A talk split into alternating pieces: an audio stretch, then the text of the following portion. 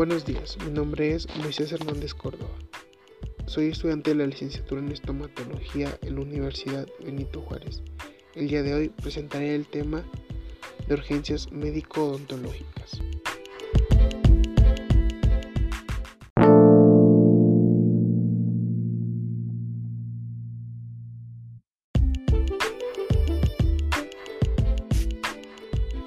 Como ya sabemos, las urgencias médicas son eventos que no se presentan comúnmente.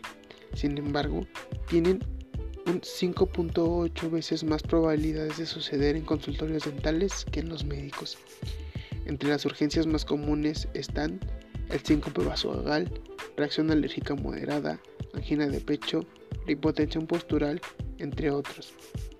Un 11.8 de estas se consideran como potencialmente letales, como la angina de pecho, infarto al miocardio, edema agudo pulmonar, paro respiratorio y shock anafiláctico.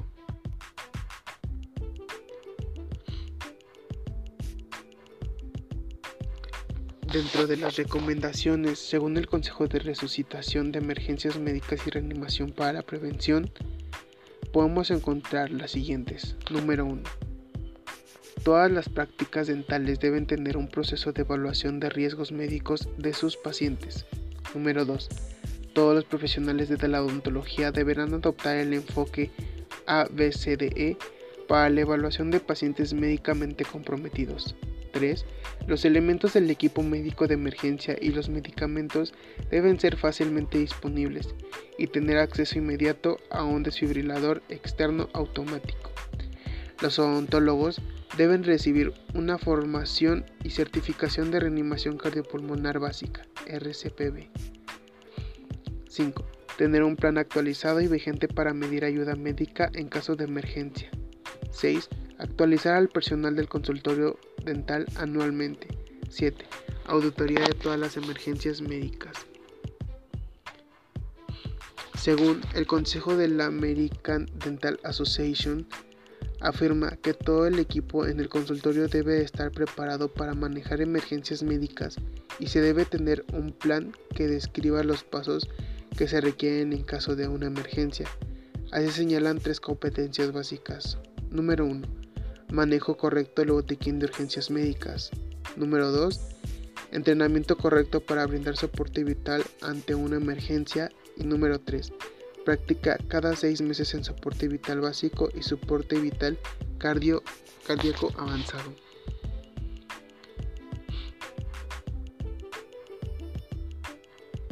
Para la prevención de las emergencias deben emplearse todas las medidas que sean necesarias como, en primera instancia, elaborar una historia previa.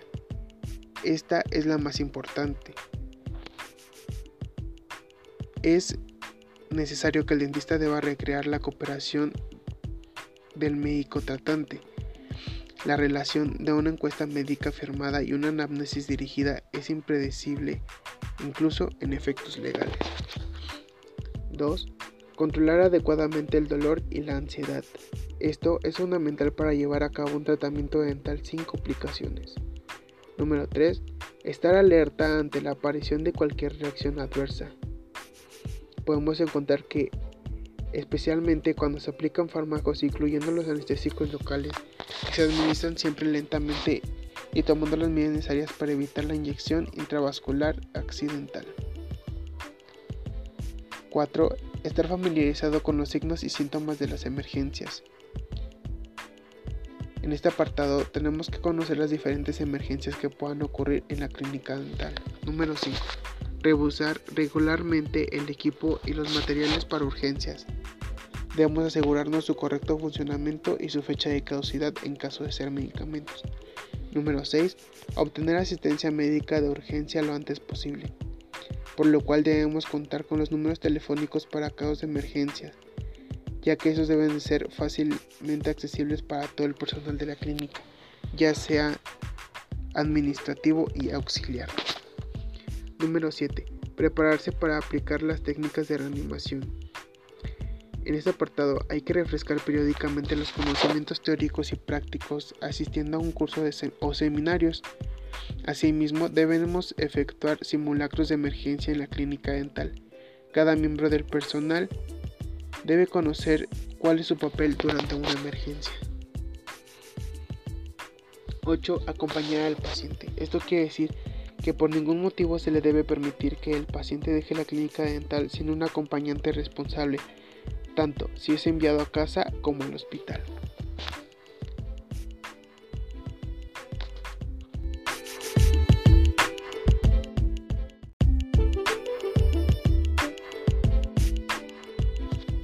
A continuación, presentaré la técnica de resucitación cardiopulmonar básica ABC.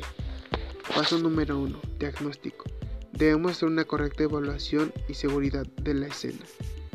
Debemos evaluar a sí mismo la conciencia y por último la respiración. Paso número 2. Debemos activar el sistema de respuesta de emergencias. En caso de México, sería marcar al 911 o a las instituciones correspondientes. Paso número 3. Circulación. Debemos localizar el pulso carotidio y localizar la tráquea y sentir suavemente el pulso. Número 4. Masaje cardíaco externo. Iniciar con RCP en relación 30 compresiones torácicas entre dos ventilaciones. Las compresiones deben tener una velocidad de 100 a 120 por minuto. Al realizar las ventilaciones se debe suspender las compresiones. La posición del operador debe ser la siguiente. A un lado y sobre la víctima. El paciente debe estar sobre una superficie firme y plana, el talón de la mano en la mitad inferior del esternón y colocar el talón de la otra mano encima. Los brazos deben de estar extendidos y firmes y con hombros directamente sobre las manos. Deprimir 5 centímetros, ideal con frecuencia de 100 a 120 por minuto. Paso número 5. Vía aérea. Apertura de la vía aérea. Podemos utilizar la técnica de extensión cervical y tracción del mentón. Este lo podemos realizar con las dos manos al hacer la frente hacia atrás y subir ligeramente el mentón. Ventilación. Las respiraciones deben de ser de boca a mascarilla o en caso extremo de boca a boca. El operador al lado de la víctima duración de un segundo. En este apartado debemos observar la expansión del tórax y así seguir.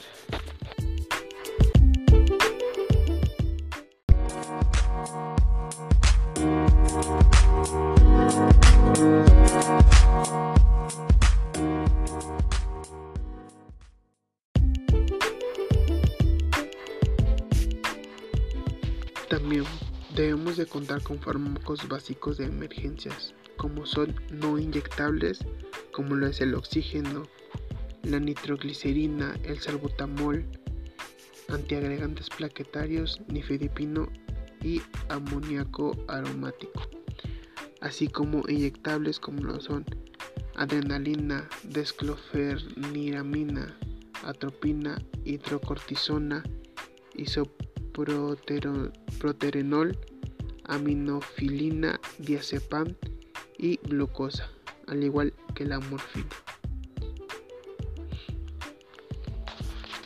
Bueno, pues esto sería todo por hoy. Muchas gracias por escucharme y nos vemos hasta la próxima.